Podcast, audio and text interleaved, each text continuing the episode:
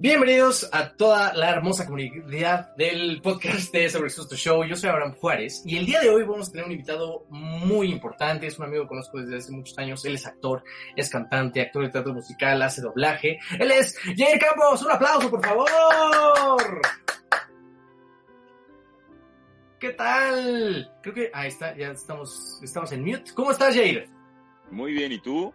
Bien, también aquí en, dando un, el programa número 900 de, de, de SMX TV, la verdad, hace mucho que ya perdimos la cuenta, pero este, en esta pandemia, ¿cómo has estado? ¿Qué hay de nuevo?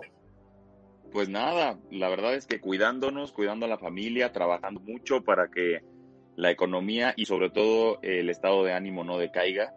Pero bien, todo bien, afortunadamente todo bien. Eh, y pues nada, viviendo ahora sí que la vida y sacando lo positivo de esto, de haber puesto un poquito el freno de mano y pues nada, como te digo, disfrutar, disfrutar de la vida, disfrutar de respirar, disfrutar a los amigos, a la familia, este, y bueno, pues yo siempre digo que hay que ver el lado positivo a las cosas y verle el lado bueno y sacarle el lado bueno y pues bueno, una de las cosas buenas es esta parte del, de la tecnología que hemos sumado a esta generación mucho más arriba de mi familia que no estaba tan familiarizada con la tecnología, pues ahora sí que se tuvo que familiarizar. Entonces, esa es una de las cosas buenas que yo resaltaría, digamos, que me dejó esta, que me está dejando esta pandemia. Ay, qué bueno. esa es justamente la energía que necesitamos en, en, estos momentos tan difíciles. Esa energía positiva para pues, poder seguir el día a día, porque no sé si te ha pasado, pero a poco, a pesar de todo eso, los días se vuelven monótonos, ¿no? Y luego más que tú, a ti te encanta estar en el teatro, eh, con este contacto con el público. Eh, tú fuiste de las primeras personas que se encerró o te esperaste un poquito más. ¿Qué opinión te ha dado pues todo lo que está pasando? Eh, no, en realidad me encerré prácticamente, de hecho yo estaba en Cancún cuando todo esto se empezó a dar aquí en México. Inmediatamente regresando de Cancún, literalmente me encerré. O sea, no, no salí, si bien estuve prácticamente tres semanas encerrado en mi casa, prácticamente sin salir a nada más que sacar a lo mejor al perro a dar una vuelta, pero con tapabocas y todas las medidas de seguridad. Y después de eso nos fuimos a una casa fuera de la Ciudad de México, como una cabañita que es como una cabañita de descanso. Y eso nos daba la libertad de poder salir un poco como a caminar y a la naturaleza, ¿no? Sin tener contacto con otras personas y eso pues creo que me ayudó también bastante. Pero bueno, eh, llegó un momento en el que me tuve que regresar también a mi casa, ¿no? A, a seguir eh, pues un poco la vida, a seguir generando, eh, buscar nuevas alternativas de trabajo. Si bien con todo el tema de la actuación y esto del teatro, pues obviamente el teatro está cerrado, pero bueno, ha habido muchas, este, pues muchas propuestas nuevas, hacer mucho teatro en streaming. Eh, de hecho, nosotros ahora, la próxima semana, el próximo jueves, tenemos un concierto para Prima Rock, este, vía streaming, y pues los boletos los pueden conseguir en Cinepolis Click. Así que pues esperamos que muchísima gente se conecte. Sobre todo lo que me gusta de esto es que todos mis amigos, la familia, la gente que nos sigue, que no está en la Ciudad de México o que no ha podido ver el show al interior de la República cuando nos, cuando nos hemos ido de gira, pues esta es la oportunidad justa para poder pues ver un espectáculo de este tamaño, ¿no? Y de disfrutar la música de Queen en el, digamos, con este show particularmente. Pero pues nada, por eso te digo, hay que ver las cosas positivas y las cosas buenas. Eh, a lo mejor hay personas que están en la Ciudad de México, pero que probablemente económicamente no les eh, favorecía ir toda una familia eh, al teatro en su momento, ¿no? Porque quizá era muy costoso, lo que sea. Y ahora pues con esta posibilidad pueden comprar un ticket para entrar y verlo en su computadora, en, la, en el teléfono, en la tablet, en la tele y lo puede disfrutar toda la familia. Entonces creo que estas son las cosas, las cosas positivas, te digo, que pues hay que aprovechar de, de, pues de estos, de este encierro particularmente. Claro, y bueno, me gusta mucho cómo platicas eh, pues justamente todo lo que has hecho, todo lo que se viene y que te has podido adaptar a esta nueva normalidad, como así le llaman. Hay muchas personas que no le quieren llamar así, pero bueno, para las personas que se vayan conectando, estamos platicando con Jair Campos, él es actor de teatro musical, eh, doblaje. Algo que te quiero comentar, tú fuiste una de, eh, igual, una de mis primeras entrevistas allá en U-Talent. Yo me acuerdo cuando nos conocimos, eh, venías de hacer eh, justamente el papel de la bestia, ¿no? Y ahorita una, una pregunta de cajón es cómo tú decidiste ser actor, ¿no? O sea, ¿en qué momento dijiste, yo me voy a dedicar a esto y háganle como quieran. Pues mira, yo creo que yo lo tenía como muy claro desde niño. Si bien no ser actor, creo que sí me quería dedicar a algo que tuviera que ver con el arte y con el medio artístico, quizás. Eh, y lo sé porque desde muy chiquitito, yo no me acuerdo exactamente de eso, pero es una anécdota que se comenta mucho en la familia, que de niño yo literal me metía a la cocina, sacaba las ollas y le me ponía a pegarle como si fuera una batería todo el tiempo bailaba, todo el tiempo cantaba, o sea, y eso que te digo de las ollas estaba muy chiquito, o sea, habré tenido dos años o tres años, cuando mucho. Entonces, pues creo que, creo que ya lo traía. Eh, cuando yo realmente decidí hacerme actor, fue, yo siempre quise ser cantante en realidad. Yo decía, yo quiero ser cantante, yo quiero ser cantante, yo quiero ser, no sé, en esa época, ¿quién habrá sido famoso? No sé, Luis Miguel o Cristian Castro, qué sé yo. Este, y yo decía, yo quiero ser cantante un dato curioso de esto es que yo de niño tenía la voz muy aguda, pero muy, muy aguda. O sea, casi ah, como, de, niña, o sea, de mujer, así. Y cuando entra la pubertad o a la adolescencia, que es cuando te cambia la voz, a mí literalmente me cambia al otro extremo. O sea, se me hace una voz muy grave, como, eh, pues muy grave, pues. Y de hecho yo quería seguir cantando pues lo que yo cantaba. Por darte estos ejemplos, digo, las canciones de Luis Miguel o no sé, ¿no? que son canciones muy agudas para tenores. Y ahí fue cuando yo dije, no, pues a mí ya se me acabó la voz. Yo soy entonado, pero pues no, no, me sale como me salía antes. Entonces, esa parte del canto como que la dejé unos dos o tres años, que irónicamente fue una cuestión muy buena porque fue cuando me cambió la voz. Si yo hubiera querido seguir cantando, eh, cuando tú estás en ese crecimiento y que te estás desarrollando, pues a veces puedes llegar a dañar tus cuerdas y esto. Eh, y pues nada, finalmente con ese tiempo yo decía, bueno, ¿sabes qué? Pero me gusta bailar y me gusta actuar, creo que me voy a enfocar a la actuación y a la actuación y a la actuación. Y justo se me dio la oportunidad de ver La Bella y la Bestia, el musical de Broadway que vino a México, interpretado por actores mexicanos. Y cuando vi ese espectáculo, yo dije, a eso me quiero dedicar el resto de mi vida. O sea, yo salí del teatro y estoy hablando que estaba muy chavito, habré tenido 12, 13 años. De hecho, me, me, acabaría de cambiar la voz, pues.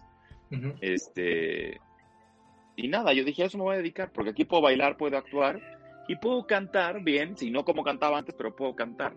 Y con el paso del tiempo lo fui reafirmando, reafirmando, reafirmando hasta que estudié esto y cuando me topé con la primera maestra de canto, ella me dijo, no, no, no, es que a ti no se te acabó la voz, es que simplemente tú eres un barítono y ellos son tenores, entonces no quieres cantar lo de, de los tenores, canta lo de los barítonos. Pero realmente desde niño, o sea, desde niño yo sabía que quería ser actor y que quería estar en un escenario y, o en una pantalla, o, ¿no? Pero interpretar personajes, cantar canciones. Siempre estuve muy en contacto como con el arte y pues desde siempre, desde, desde que nací yo creo. ¿Y cuál, ¿Y cuál fue tu primer personaje? así como tal, que tú dirías, aquí, a partir de aquí hubo la inflexión, ¿no? De, de, de Jair niño cantando a que Jair niño ya actor, ¿no? Con una voz así de, de la bella de la bestia, casi casi. Mira, lo que pasa es que eh, antes de yo entrar a estudiar formalmente la carrera de teatro, eh, yo hacía mucho teatro escolar, o sea, el teatro de la, de la prepa o de la secundaria, pues hacían de repente montajes y esto, y yo, me, yo estaba en esas clases extracurriculares y te puedes ir ahí que ahí experimenté varios personajes, pero en realidad el primer personaje eh, profesional, entre comillas, porque fue el primer o sea, fue la primera vez que me pagaron por hacer un personaje, fue eh, La Bella Durmiente, la obra, la obra de teatro La Bella Durmiente, que se presentaba en el Teatro Libanés. Y esto habrá sido en el año 2002, quizá. Y curiosamente me tocaba ser el rey. Tú dirás, ¿cómo te tocaba ser el rey? a tu, a tu edad, o sea, esa edad que tendría yo 19, 20 años, pues sí, pero justamente por la voz, obviamente me caracterizaban como mucho más grande de lo que yo, de lo que yo, de la edad que yo tenía. Pero la voz les daba mucho como para, para que yo fuera el rey, les gustaba mucho eso y fue la primera vez que me dieron ese personaje, eh, que me dieron un personaje, pues. Entonces, pues ahí empecé, fue más o menos, te digo, como en el 2002, por ahí como en el 2002. ¿Y qué le dirías a todas las personas que justamente ahorita, literal, lamentablemente que ahorita se está acabando el mundo, quieren empezar a incursionar en el mundo de la actuación, del teatro, eh, más que nada en el casting, ¿no? Porque hay personas que ya tienen como muchas bases, pero no tienen la menor idea de cómo presentar su trabajo en un casting para cine, para teatro o incluso para doblaje. Claro. Mira, lo que yo les recomiendo definitivamente es, sí, preguntar. O sea, pregunten. A mucha gente le da pena preguntar, porque sienten que los van a tachar de ignorantes. Y lo que yo les digo es, la mayor ignorancia es no preguntar, es no levantar la mano y no decir, oye, no entiendo esto, no sé esto, ¿dónde puedo hacer esto? Entonces yo por eso les digo, ustedes pregunten, oye, ¿dónde puedo ver los castings, por ejemplo, de teatro musical? Ah, pues mira, los castings de teatro musical, mira, ahorita, hoy por hoy, en la actualidad, ¿dónde los puedes ver? Pues normalmente en las redes sociales. En las redes sociales sí, pero ¿en qué redes sociales? Ah, ok. ¿Para qué empresa quieres trabajar? O sea, ¿qué tipo de musicales estás buscando hacer? ¿Quieres hacer musicales en México? ¿Quieres hacer musicales en el extranjero? No, pues en México, ok. Pues busca a la digamos, busca las redes sociales de Mejor Teatro, por ejemplo, ¿no? O de Ocesa seguramente ellos cuando lancen un casting, ellos van a retuitear o van a repostear estos castings. Ahora bien, la gente que nos está escuchando o, este, o que está siguiendo esta transmisión ahorita, pues busque, por ejemplo, a Claudia Romero. Claudia Romero es la directora de casting eh, de Ocesa y de muchas otras empresas también ya la buscan y por fuera ella también hace eh, este proceso de casting estas convocatorias. Ah, bueno, perfecto. Y muchas veces también no, no es solo para musicales, también es para obras eh, de texto nada más. Ok. Yo lo que les recomiendo mucho también es sigan a los actores. A los actores que les gustan, síganlos. Yo particularmente en mis redes sociales, si yo me entero de un casting, yo lo comparto. Hay actores que no, porque no les gusta compartir esa información, por lo que sea, porque sienten que mucha gente se va a enterar y les van a quitar el papel de su vida o no sé qué pasa. Pero yo siempre he creído que el papel cuando es para ti, es para ti. O sea, tienes que llegar, por supuesto, bien preparado, este, tienes que llegar a hacer tu chamba bien hecha. Pero, y si es para ti, es para ti. Entonces, yo normalmente siempre comparto los castings, siempre que la gente se me acerca y me pregunta, siempre les, les, trato de dar la mayor información posible. Porque a mí me hubiera gustado que hace 15 años eh, la gente me hubiera dicho, oye, ¿dónde puedo audicionar? cuáles son los, qué productores son buenos y cuáles tú consideras que, que no tanto, o no sé, este, cuánto debo de cobrar en un proyecto, ese tipo de cosas yo creo que es bien importante hablarlas, porque al momento de abrir esa caja de Pandora, siento que un poco nos volvemos una industria.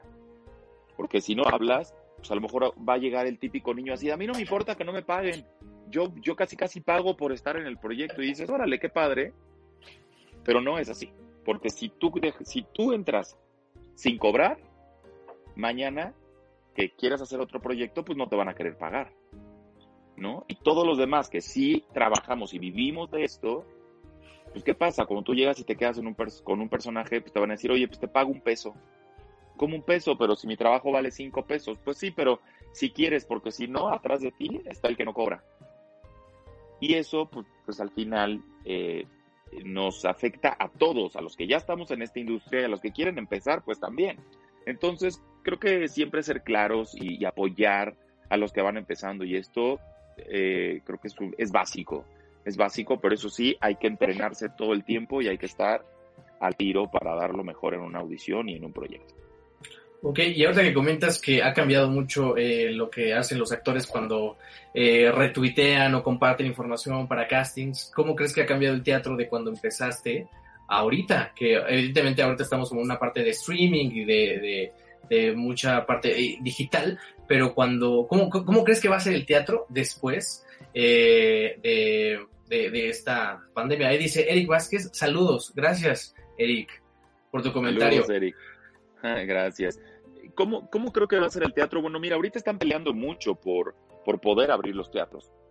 De hecho, el día de ayer acaba de haber una conferencia de prensa de los eh, de algunos productores del, del, país, de los más importantes, de los que hacen los, los las producciones más grandes en este país, haciendo un llamado a las autoridades para que puedan abrir los teatros. Eh, creo que tomaron un poco esta iniciativa con el tema de que los cines también están abriendo y, y que porque el teatro no, y que el teatro es cultura, etcétera, etcétera, y me parece muy bien.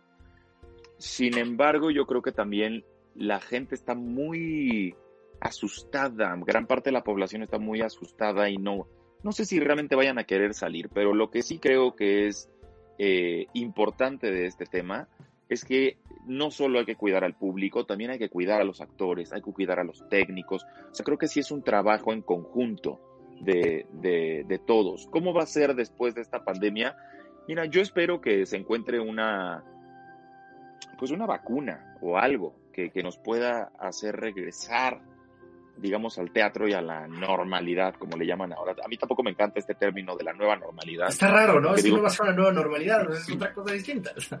Claro, digo, estamos pasando por un proceso, por una, pues sí, por una pandemia, que yo estoy seguro que si todos nos, nos unimos, digamos, entre comillas, en, en ser responsables, en usar tapabocas, etcétera, etcétera, eso puede ayudar mucho a la recuperación, ¿no? Más pronta, digamos, de que no haya tanta gente infectada, etcétera, etcétera, que pueda salir a trabajar, que pueda seguir generando.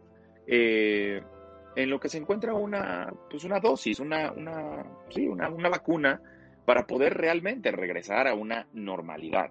Eh, sí creo que todo este tiempo, pues a todos nos ha hecho reflexionar un poco de quiénes somos, qué estamos haciendo, qué, está pasando con el mundo, ¿no? Cómo, cómo podemos eh, mejorar nuestra calidad de vida, no sé, muchas cosas. Pero básicamente con el teatro, pues creo que este tema de que ha estado cerrado y que se ha dado todo lo del streaming, te voy a decir algo que particularmente a mí lo he dicho varias veces, no en público, pero lo he dicho en algunas conversaciones. Para mí el teatro en streaming es televisión. O sea, a mí estos programas, por ejemplo, de conciertos, de la voz y estas cosas, yo les digo, sí, es un concierto, pero es un concierto televisado, o sea, es televisión. Si lo estás viendo por una pantalla, es televisión. Claro, el formato cambia porque es un formato muy hecho al concierto o muy hecho al teatro que lo puedes estar viendo en la televisión y eso es lo que rescato de esto. O sea, me parece que bendita pandemia que nos llegó con la tecnología de punta, porque si no, realmente yo creo que todos estaríamos vueltos locos. Entonces, qué padre que tenemos estas herramientas hoy por hoy. Ayer tuve, de hecho, una, una transmisión en vivo con Carmen Saray, que es la voz oficial de Elsa para México y Latinoamérica. Y justo platicábamos de eso y le decía, ¿te acuerdas cuando nos conocimos tú que empezamos a estudiar, que fue justo cuando te digo hace en el 2002, 2000, 2002 por ahí? Le dije, no había ni Facebook. Le dije, teníamos apenas High Five. O sea, para todas estas generaciones nuevas que nos siguen, además, por las películas de Disney y esto, que nos conocieron por eso, justo les decíamos eso. Antes de Facebook y antes de Instagram y todo esto, hubo High Five que eso era otra plataforma. Entonces, afortunadamente hoy tenemos muchas opciones y muchas posibilidades y qué bueno que las tenemos, qué bueno que los actores pueden seguir haciendo teatro a través de una cámara o, seguir actuando, más que hacer teatro, seguir actuando, seguir cantando como nosotros, que tengo que vamos a tener un concierto ahora el jueves. Y pues nada, yo lo que te digo es, ojalá que la gente lo disfrute, que, que tomen lo bueno de, de, pues estos, de esto que está pasando y esperemos, de verdad, esperemos que pronto, muy pronto, podamos regresar a los teatros y llenar los teatros y disfrutar cada momento de ver un espectáculo en vivo. Creo que hoy por hoy, que la gente, que todos estamos encerrados, creo que van a, todos vamos a, valorar mucho más la libertad, la libertad de poder salir a un teatro, a un cine, a un restaurante. Creo que eso es bien importante y de verdad deseo que llegue pronto. Eh, seguramente sí, eh, a reserva pues de que la gente se cuide y de que tomemos las precauciones necesarias. Seguramente ya eh, en un futuro a lo mejor no, no muy lejano, pues estará abriendo otra vez el teatro. Pero ahorita que comentabas de que la gente los ha seguido por tu trabajo en teatro, pero también por estos proyectos en Disney, ¿cómo fue que en todo tu camino que has llevado como actor llegaste a ser la voz oficial de la bestia en, en, en Disney? ¿Cómo, ¿Cómo estuvo eso? Pues cómo llegué a... La verdad ellos me hablaron ellos lo okay. buscar. Este, yo no, yo no fui a, no fui, digamos, una persona que haya ido a audicionar. Yo ni siquiera conocía ese, ese estudio, pero la vida se encargó de llevarme, de llevarme con ellos, llevarme. En resumidas cuentas, eh, una amiga estaba audicionando para el papel de la Bella, para hacer el doblaje, y ella escuchó que estaban buscando a alguien que hiciera la bestia porque la gente que habían presentado ellos eh, tenían algunos que les gustaban, o muchos que les gustaban, pero la gente de Disney decía, sí nos gustan, pero algo falta, nos falta algo, sigan buscando, sigan buscando. Son muy perfeccionistas ellos en el aspecto de que buscaban algo en particular, en el timbre de voz, no lo sé, pero no con este personaje, o sea, Con todos los proyectos que hace Disney es así. Y ella les dijo, oye, ¿no le, ¿por qué no le marcan a Jair Campos? Él acaba de audicionar para, él ya hizo La Bella y la Bestia, el musical, hace 10 años, y ahorita acaba de audicionar y se quedó con el personaje de la bestia para la gira internacional del musical. Quizá te pueda funcionar porque es gente que ya escogió Disney para un musical, entonces a lo mejor es lo que buscando. Ok. Y el estudio de grabación se dedicó a buscar, supongo, porque cuando me hablaron estaban muy informados de lo que yo hacía, de, los, de las obras de teatro en las que había estado, de lo que yo había hecho, y me invitaron a audicionar y fui a audicionar. Primero audicioné la canción, pasó, a la semana me hablaron de, oye, pues sí les gustó cómo cantaste la canción, ahora este, pues queremos hacerte pruebas de voz, hice pruebas de voz, eh, y pues al final les gustó y me quedé con el personaje. Y la verdad es que estoy muy agradecido con toda la gente de, de Disney, de, Cuarto de Máquinas, del estudio, de, Estoy muy agradecido pues de esa oportunidad. Creo, te, te repito que yo creo que cuando las cosas son para ti, son para ti. La vida te las pone y nunca jamás en la vida me imaginé que después de yo ver la película, que en realidad a mí la película de dibujos animados sí me gustó, pero era un niño. Pero cuando vi el musical, ahí me cambió el chip y dije, yo quiero hacer esto. Pero nunca imaginé que esa historia en particular iba a estar tan presente en mi vida como cíclicamente. Entonces, es una historia que atesoro, que quiero, que, que amo, que respeto. Y, y, de la misma manera, pues respeto a la gente que me ha apoyado y que me ha dado la oportunidad y que ha confiado en mi trabajo. Así que, pues así fue, así fue como llegó la bella, el doblaje de la Bella y la Bestia a mi vida. Ok, y algo que, que me llama mucho la atención es que ya, ya platicamos un poquito de tu trayectoria en teatro, ya platicamos de doblaje, pero también cantas. O sea. ¿hay algo que no hagas bien, caray? Eh, dice Paola Camacho, saludos, excelente plática. ¿Qué tal, Paola? Gracias por estar en la transmisión. Recuerden que pueden dejar sus preguntas aquí en los comentarios y pues vamos a seleccionar las, las más interesantes. ¿Qué te gusta más? O sea, si, si el día de mañana te dicen, oye, no, pues nada más teatro, nada más doblaje, nada más cantar, ¿qué, qué onda? ¿Con cuál te decides? Uy, pues mira, yo creo... te vas a reír lo que te voy a decir, pero yo escogería teatro, pero teatro musical porque puedo hacer las tres cosas. La verdad es que eso fue lo que a mí me enganchó. Claro, porque es lo que yo decía, sí, pero sí me gusta actuar, pero me gusta bailar, pero me gusta cantar, pero ¿por qué tengo que escoger una? o sea, y en ese momento llegó la Bella y la Bestia a mi vida y dije, eso que yo acabo de ver es lo que, a lo que me quiero dedicar el resto de mi vida. Porque ahí cantan, porque ahí bailan, porque ahí actúan, porque hay magia, ¿sabes? En vivo además. Entonces yo dije, sí, claro. Y con el tiempo me di cuenta y dije, sí, pero yo puedo ser actor, porque la gente decía, no, bueno, pues si eres actor de teatro. Y me pasó mucho, ¿eh? En los castings, para, para tele, para cine, para cosas, es más, para los comerciales de la tele. Ah, pero eres actor de teatro, sí. Mm, es que ustedes son medio exageraditos. Y yo decía, pues sí, güey, porque en el teatro se actúa de una manera, pero yo vengo aquí a audicionar para una casa de televisión. O sea, ya estás juzgando mi trabajo sin antes haberlo visto, ¿no? Afortunadamente, las fronteras se han abierto mucho.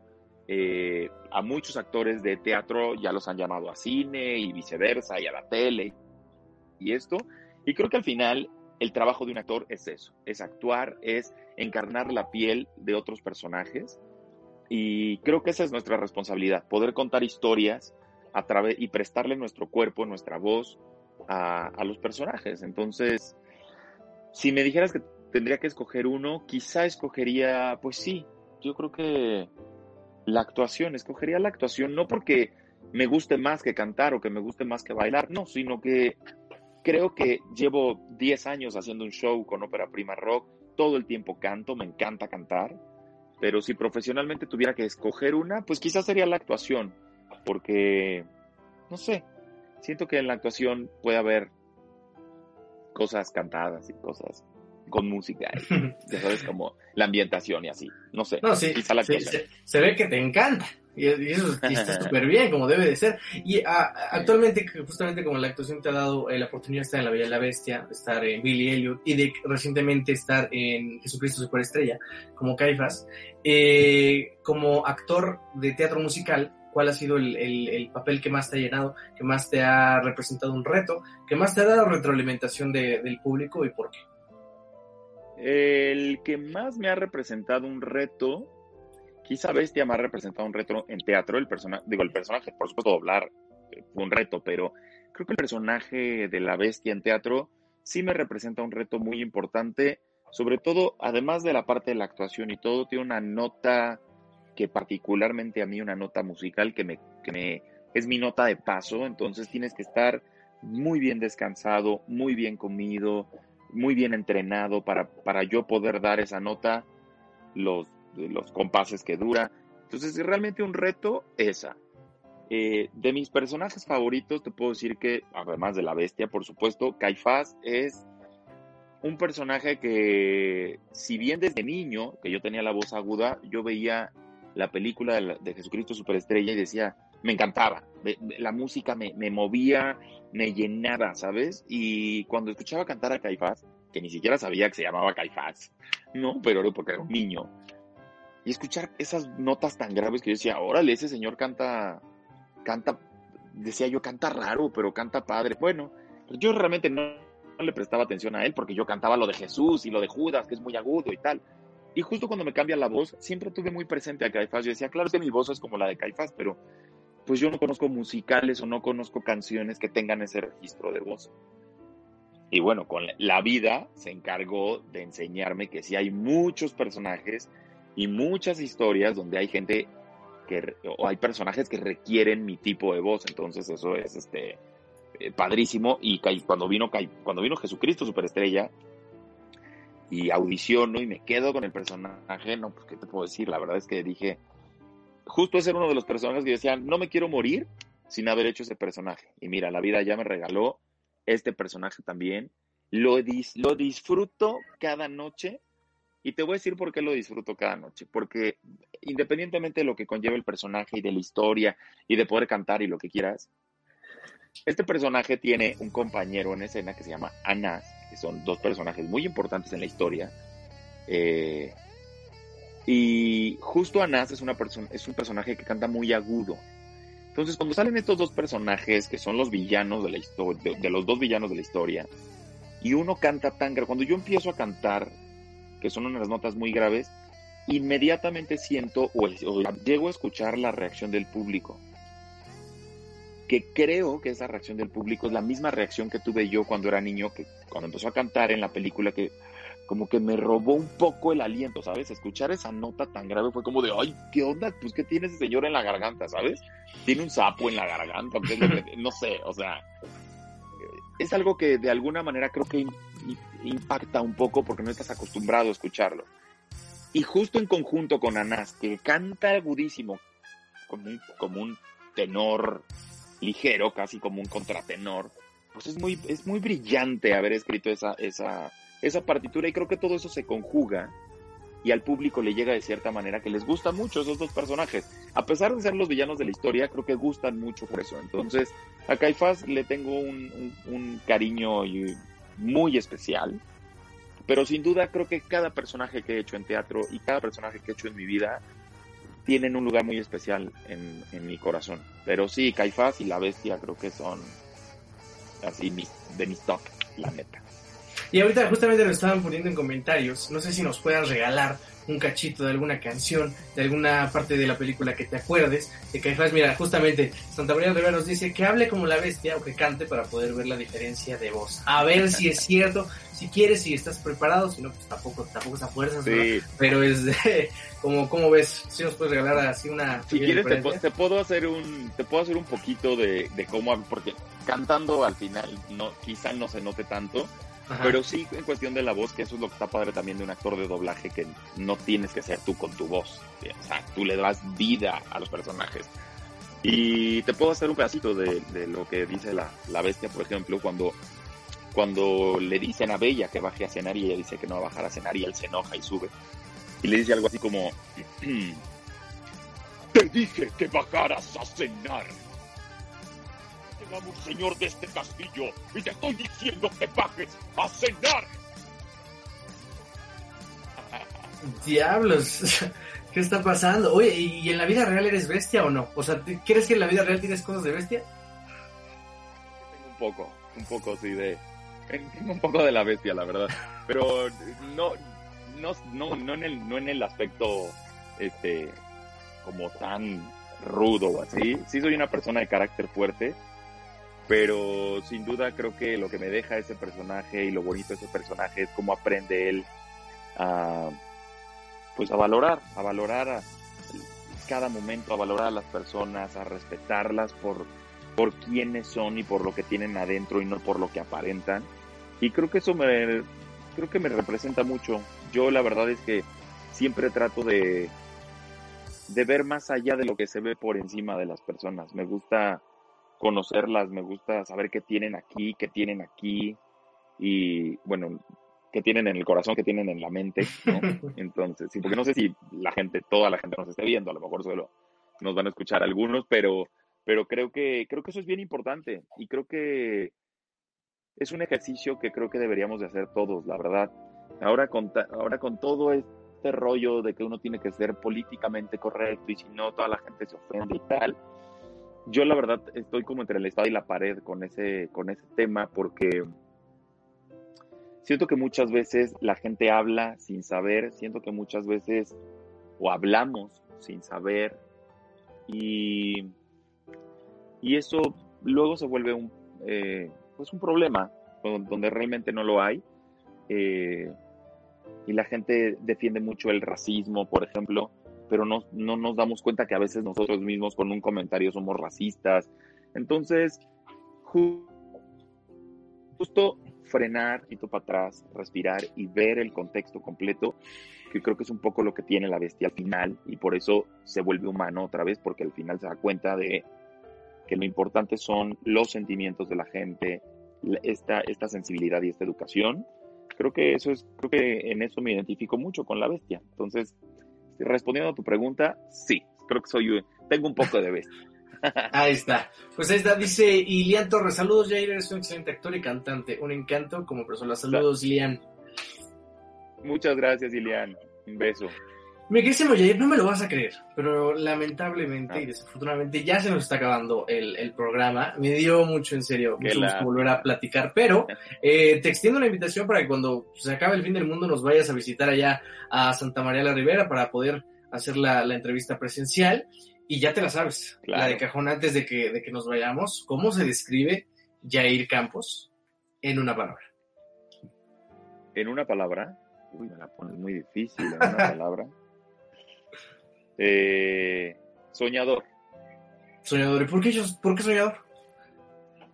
Me gusta, me gusta soñar, pero sobre todo me gusta realizar los sueños, los propios y los de y los de la gente, los de la gente buena, los de la gente, sí, los de la, las personas que tienen buen corazón y que tienen que tienen buena vibra y que tienen ganas de hacer las cosas y la gente que vale el las personas que valen la pena en este mundo, creo que se merecen mucho y creo que si en mí está poder cumplirles un sueño, sin duda lo voy a hacer porque los sueños es lo mejor que tiene que tiene el paso por este por este viaje. Este Así que pues soñador.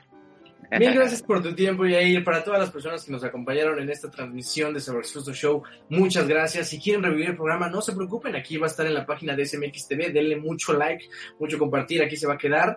Eh, también eventos culturales gratuitos. Gracias por la transmisión. Señor René, de que está del otro lado, mil gracias por toda la producción. A todas las personas que nos acompañaron, muchas gracias. Yo soy Abraham Juárez. Jair Campos, ¿cómo estamos en redes sociales para que te sigan mucho?